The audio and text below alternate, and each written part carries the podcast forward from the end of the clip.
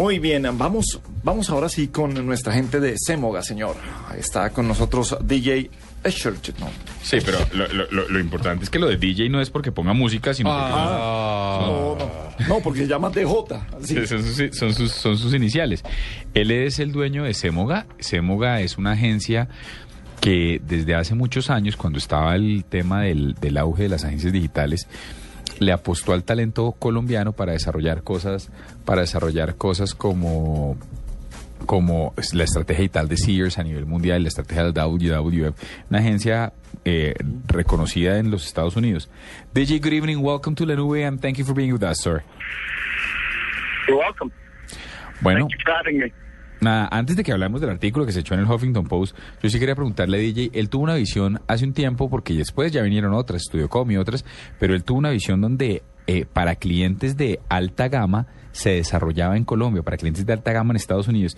DJ, you mentioned, uh, uh, you, you did one thing that, that, that was very visionary, and that was the fact that you developed an, a specifically talented team of Colombian developers, designers, UX experience uh, professionals, and so forth. Some of the best in the market worked for you. And you used them to develop uh, digital strategies for high end customers within the States. What made you think that Colombians had it in them? That Colombians have what? Had it in them, that we had it in ourselves to do. To Oh, do. you have it in yourselves. Yep. Um, okay, um, I'm, I'll just put my headphones on. Hang on.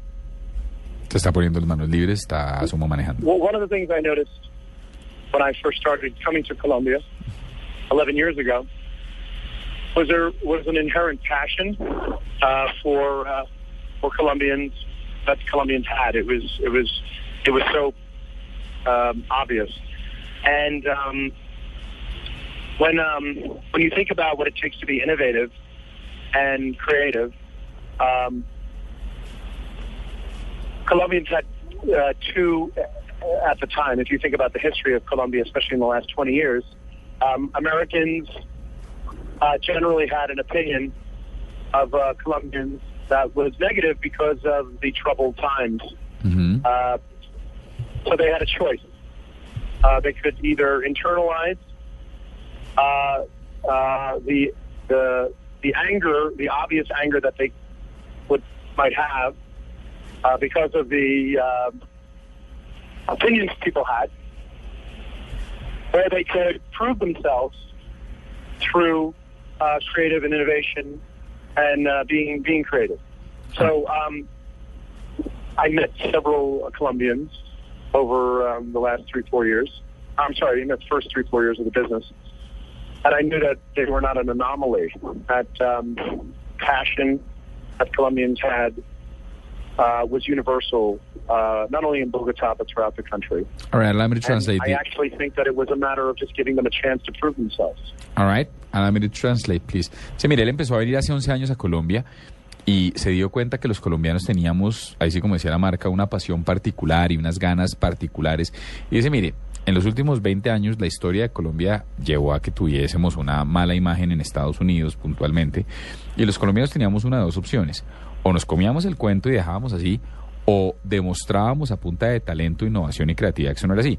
Él dice, mire, yo conocí tres o cuatro personas, reitero, de verdad, Gabriel, eran de los, de los mejores del mercado. Lo que habían Semoga era una barbaridad. Eran un competidor a temer. Y dijo, cuando conocí estos cuatro cabezas, dije, no son una anomalía. Eso es lo que debe estar pasando en Colombia. Empezó a explorar no solo en Bogotá, sino en otras ciudades. Y dijo, sí, lo que es que es la oportunidad, se las dio. Y la prueba fueron clientes en Estados Unidos como Viacom, como Sears, como Pfizer, Novartis. A&E. Diego, listo. Eh, nos echan muchas flores y dicen que somos muy buenos trabajadores, pero ¿qué tanto influye el hecho de que aquí la mano de obra es más barata y que aquí las horas laborales son mayores que en cualquier otro país eh, de la región? ¿Es tan cierto eso que de verdad aquí nos pagan menos y que aquí ganamos más y sale más barato? DJ, uh, you mentioned Colombian passion, Colombian talent, Colombian creative creativity, but it has also been said before that Colombian talent, uh, even though it has the highest standards, it's cheaper than every than some other places, and also the Colombian legislation allows people to have uh, more extensive work hours and so forth. How much? I mean, how big? Uh, this happens with a lot of uh, news agencies and so forth. So, how much did this specific uh, condition play a part in choosing to build Zemoga in Colombia? Well, I would. Um, I'd be um, speaking untruthfully if I didn't say and admit that uh, the cost of, of the talent in Colombia was less than it was in the U.S. But understand this. Uh, this business was started when the United States and the American workforce had an inherent um, entitlement um, where everyone thought that they had to work half as hard and should be paid twice as much. um, okay? And in Colombia, where they were so incredibly motivated to prove that they had value and that they could think um, beyond um, uh, cut flowers, crude oil, and cocaine, um, that uh, for them to be able to execute not, and this is very important, non-commodity services. Zemoga does not do HTML. We're not like an outsourced firm that does stuff cheaply. We come up with great ideas for brands globally. This is what I refer to as the digital El Nino. Latin America is a powerhouse of, of talent and passion. Colombia, obviously, a driving force of that. And the fact that it was less expensive, um, well, I'm guilty for being a good businessman, but the motivation wasn't because it was less expensive. It was because the talent was so uh, incredibly committed to over delivering uh, past the expectation that the U.S. market was used to. Right. And that is that is uh, that's the driver. That was the driver for the business 11, 12 years ago, and it's still the driver for the business. Perfect. Um, Uh, allow me to translate, sir, just a second. Mire, dice, estaría diciendo mentiras si el costo no fuese mayor en los Estados Unidos, pero dice, déjeme añadir una cosa, a pesar de yo ser eh, americano, nos dice nuestro invitado, dice, los americanos, los estadounidenses, tenemos un, un sentimiento que creemos que nacemos con un derecho real para sentirnos, la palabra en inglés es entitlement, ¿sí? Dice, Sí. nosotros creemos que damos, creemos que debemos trabajar la mitad del tiempo y que nos deben pagar el doble. Y eso a mí me desesperaba allá. Y decía, ojo, sin embargo, yo sí debo caer en cuenta. Yo sí debo ser enfático, dice, dice, cuando fundé Semoga, vi que, eh, hizo con Alejo Gómez, dice, dice, eh, el ejercicio acá no era el más barato, eran los mejores pagos del mercado y no eran tanto, no era como ir a hacer maquila. Decía, las ideas que estábamos llevando acá eran ideas de primera línea y eran ideas de cualquier nivel. Y esa motivación que tenían esos colombianos fueron los que me, me incitaron a quedarme acá, porque también hay otros países más baratos. Pero este tenía talento y tenía ganas. El, el lenguaje digital ah, tiene que ser universal para que se pueda desarrollar en cualquier país del mundo con un equipo de diferentes eh, culturas. Eh, ¿Qué tanto hay que pelear con eso para, para, para llegar a eso? Para que desde aquí se puedan desarrollar campañas para los Estados Unidos, para que desde Colombia puedan ser community managers eh, de un producto en los Estados Unidos o en otro país. ¿Qué tanto ese lenguaje universal digital ya está estandarizado o qué diferencias se van encontrando a través de los países? In order for a digital experience to be universal, it has to take cer- certain codes and so forth. And and we were wondering how much uh, of a cultural uh, problem is this to make to make a specific thing uh, universally cultural wise? I mean, is it possible for a user experience to be uh, particularly universal, or does the does the local culture play a play a strong part? For instance, when you're gonna handle the different social media with through community managers, we know that you're an expert and you're behind Social Media Week in Colombia since it started. Uh, could that be done in Colum- Could that could that be done from here? Is this is there are there some universal codes, or are there things that need to be struggled with in order to develop this to achieve this? Um, I would I would answer uh, that with yes, yes.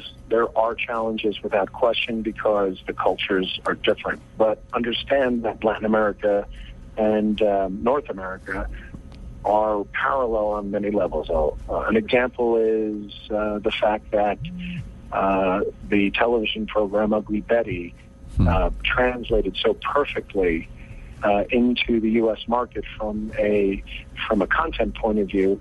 It just is an example of uh, the uh, again the parallels that we have culturally. Um, the challenge for um, for doing work in LATAM for the U.S. market or in other markets um, is often uh, around design. And the beauty of Latin America and Colombia especially is the understanding of American consumer aesthetic is spot on. You could not design for the leading brands in the United States in China because the the uh, difference in colors and the understanding of typography and all those things, there is a complete and utter disconnect, especially also in uh, parts of uh, the Ukraine and in Russia. It just doesn't happen.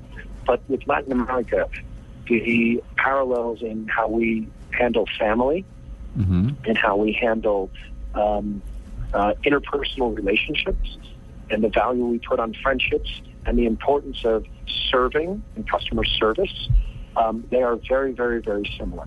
Um, the the one unique challenge is is the language barrier. Um, but we all know in five years, uh, the United States, the majority of the population will be of Latin American descent.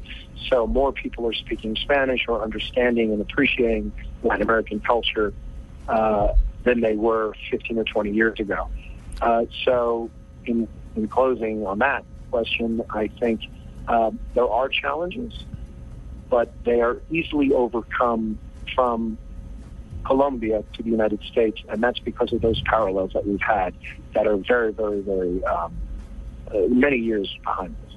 Well, thank you so much, DJ, for being here with us in La Nube. We wish you the best of luck. We've been great buffs of Zemoga for a long time, so it's it, it was a pleasure to have you aboard. Oh, it was my pleasure, and thank you very much. Thank you, sir. Bueno, pues me dice, dice, mire, sí, sí hay retos culturales. Sí, sobre todo el principal que fue con el que cerró es el reto, es el reto del lenguaje. Claro. Pero dice, vámonos a un ejercicio. Primero, los colombianos, el, los colombianos que hablan inglés hablan muy bien. Y dice, lo otro que, lo otro que llama la atención aquí es que, si bien son sociedades con niveles de consumo distinto, son unos paralelos culturales muy, muy fáciles de asimilar. Dice, hay contextos diferentes, pero en términos generales da un ejemplo y dice, Betty la fea. Funcionó aquí, allá era Ugly Betty, funcionó porque los parámetros son los mismos. Él dice, esa, esa, esa intención de servir al cliente, esa intención estética occidental, dice, yo sí lo he comprobado porque lo he intentado también y a diferencia de lo que pasa con unos zapatos o con unas carteras, uno no puede desarrollar estrategias digitales para el mercado de consumo estadounidense desde China o desde Asia en general. En cambio, en Colombia sí. Y dice, una vez usted logra sobreponerse a ese puente que es el idioma, está al otro lado. Bueno,